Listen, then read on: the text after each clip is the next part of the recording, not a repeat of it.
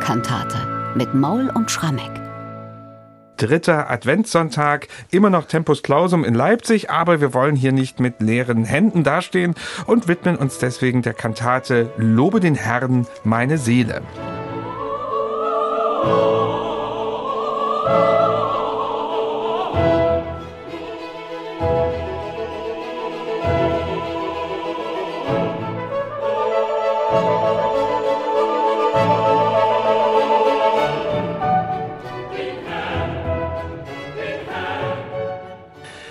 Ja, da geht's schon munter mit Hörnerklang zu in diesem Eingangschor zur Kantate Lobe den Herrn meine Seele.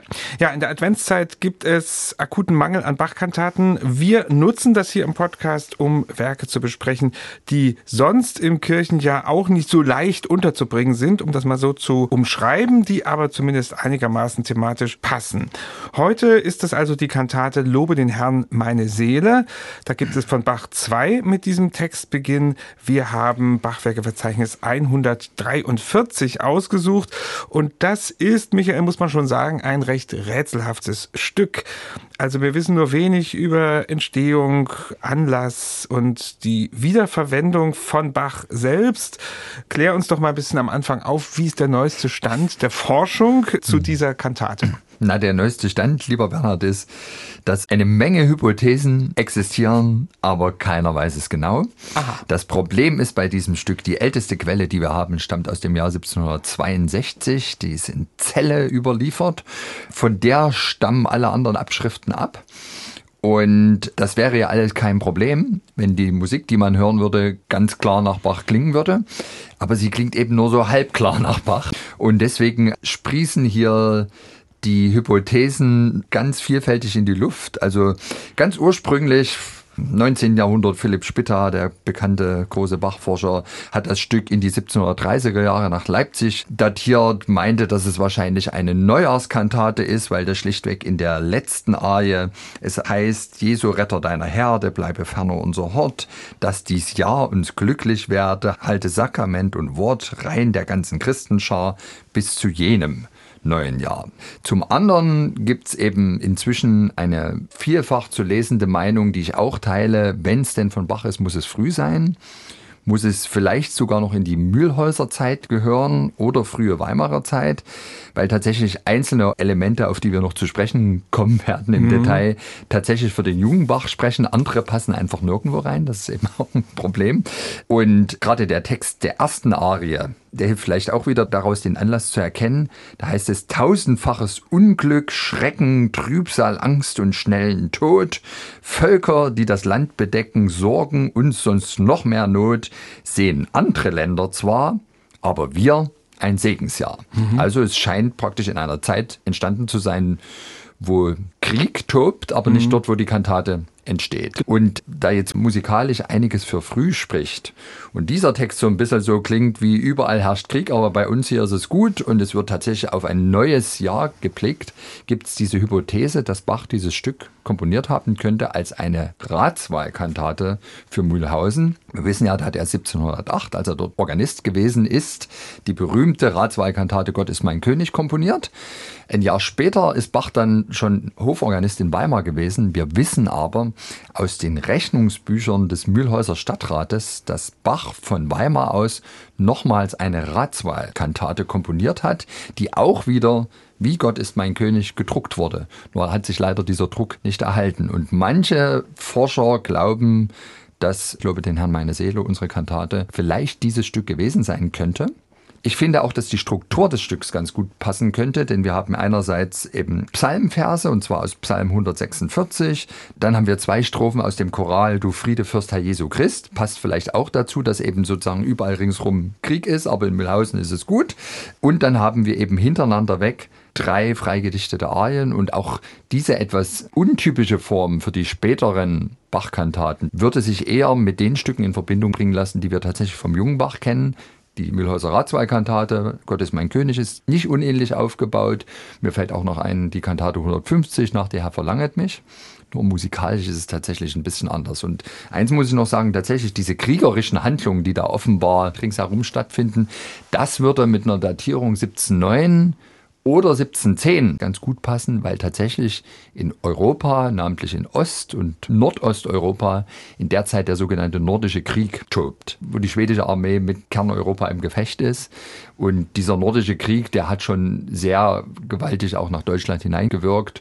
Bachs Bruder, der ist Oboist geworden im schwedischen Heer, hat dann tatsächlich mit dem Schwedenkönig auf dem Gebiet der heutigen Ukraine gekämpft, musste dann fliehen, ins Exil gehen nach Konstantinopel. Also das würde schon irgendwie textlich ganz gut zu diesen Zeiten passen und auch zu Mühlhausen, musikalisch aber nur halb. Das werden wir gleich mal ein bisschen untermauern. Schauen wir mal auf die Instrumentierung. Auch mhm. die ist völlig ungewöhnlich. Ja, also ganz erstaunlich, einmalig, drei Hörner. Das haben wir nicht nochmal bei Bach. Drei Hörner, Pauke, Fagott, Streicher und Basso Continuo. Das Fagott hat viele eigenständige Parts. Auch das spricht durchaus für den jungen Bach. Könnte man vergleichen mit der Kantate 150. Die drei Hörner, das ist tatsächlich sehr besonders. Die haben immer die Wirkung von Signalen, die sie abgeben. Es sind nicht so diese typischen Dreiklangsfanfaren, die dann Bach später in Weimar oder in Leipzig den Blechbläsern ins Mundstück zu komponieren pflegt, sondern eigentlich sind es mehr Rhythmusinstrumente. Aber da haben sie schon doch eine tolle Wirkung und gerade wenn wir mal in den Eingangschor hineinhören, das kriegt einen ganz packenden Drive ist aber tatsächlich sowohl was die Polyphonie betrifft als auch den harmonischen Verlauf eigentlich relativ flach alles gedacht, jedenfalls gemessen an den übrigen Stücken, die wir von Bach haben.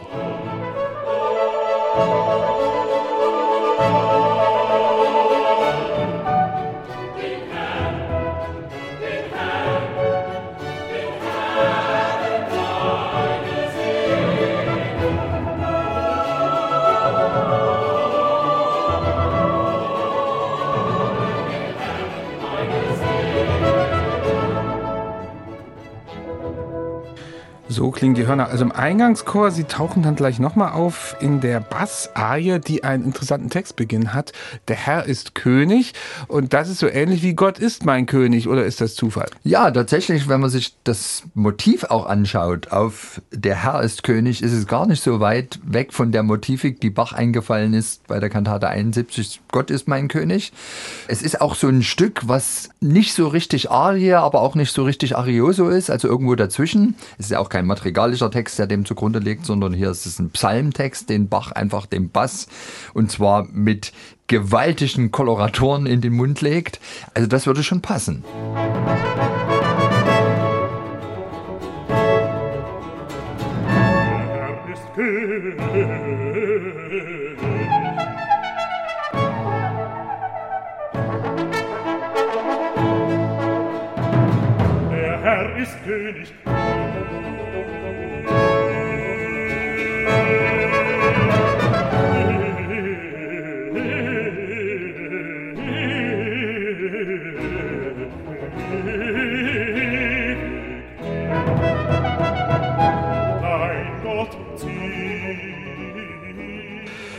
Ja, hier singt der Bass, begleitet wieder von drei Hörnern diesen Satz, der Herr ist König, mhm. ewiglich dein Gott Zion für und für.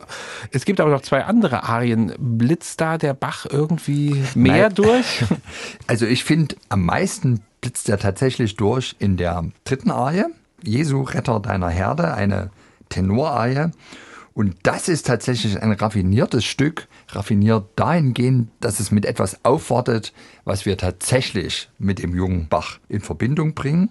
Denn hier ist es so, der Tenor singt einen madrigalischen Text. Jesu, Retter deiner Herde, bleibe ferner unser Hort, dass dies Jahr uns glücklich werde und so weiter und so fort. Also, oh, das reimt sich aber schön. ja, also diese Bitte darum, dass Gott uns gnädig ist im neuen Jahr. An sich wird der Tenor nur vom Generalbass begleitet, aber die Streicher kommen hinzu und was machen sie? Sie spielen instrumental ein Choral, nämlich diesen wichtigen Friedenschoral, der die ganze Kantate durchdringt, Du Friede Fürst Herr Jesu Christ.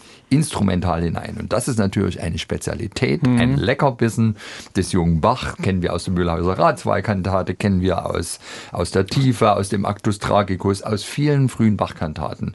Und ich kenne auch keinen anderen Komponisten, der das so selbstverständlich schafft, in eine madrigalische Arie dann die Choralmelodie hinein zu mogeln, hinein zu weben. Und das ist schon, sagen wir mal so, ein starkes Argument pro Bach. Jesu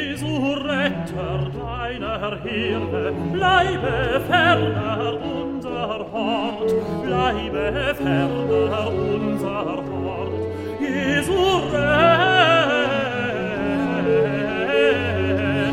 deiner Herde, bleibe ferner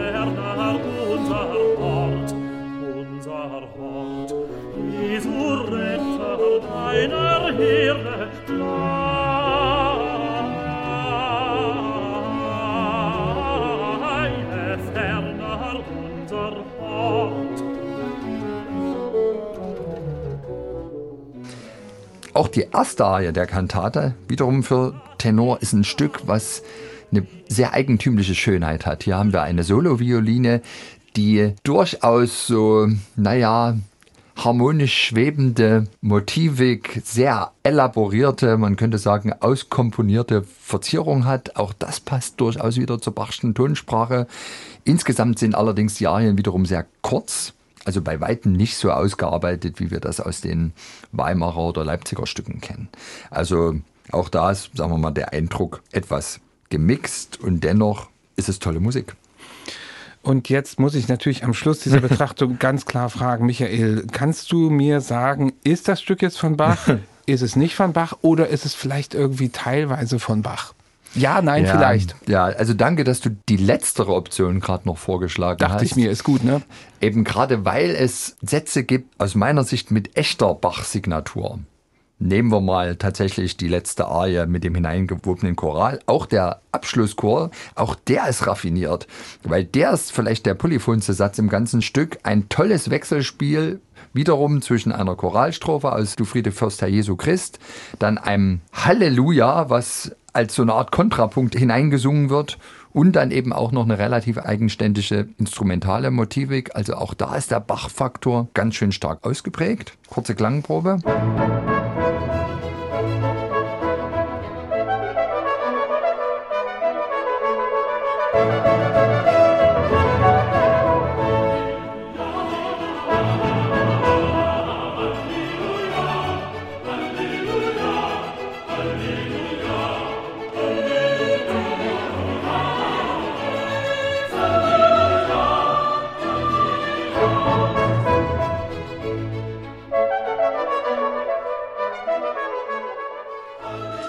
Naja, und deswegen würde ich sagen, es muss was dran sein. Würde mich sehr wundern, wenn es nichts mit Bach zu tun hat.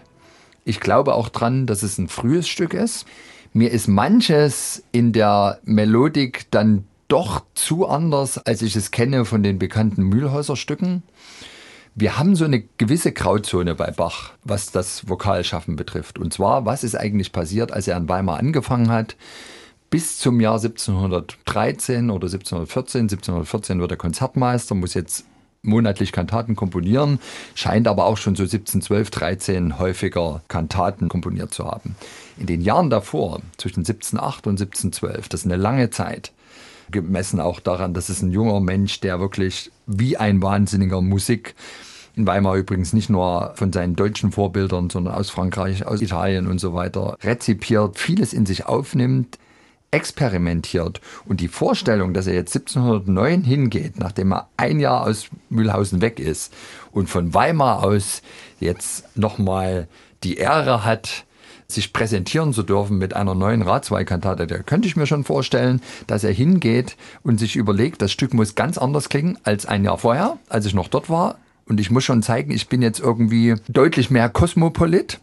Nun würde ich jetzt nicht sagen, dass dieses Stück jetzt irgendwie große italienische und französische Einflüsse atmet, aber es atmet schon mehr die moderne Kantate, die ein Telemann in dieser Zeit formell vorantreibt. Und vielleicht ist das ja die Antwort darauf auf die eigentümliche Form. Es könnte aber auch sein, dass vielleicht einzelne Sätze ein bisschen verstümmelt überliefert sind und deswegen das Stück möglicherweise nur partiell von Bach selbst komponiert wurde. Aber richtig beantworten, lieber Bernhard, kann ich es nicht. Du hast gemerkt, ich winde mich ganz schön rum. Mhm. Aber ich bin ich da echt das gar nicht kommentieren. ich bin, bin da echt repräsentativ für die Bachforschung im Ganzen, die die ein wenig an diesem Stück scheitert.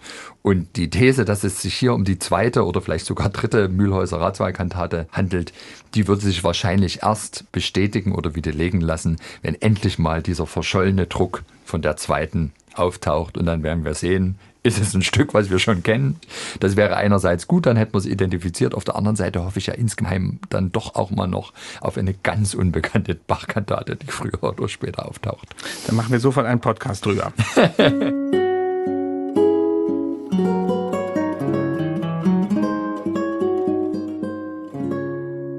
MDR Classic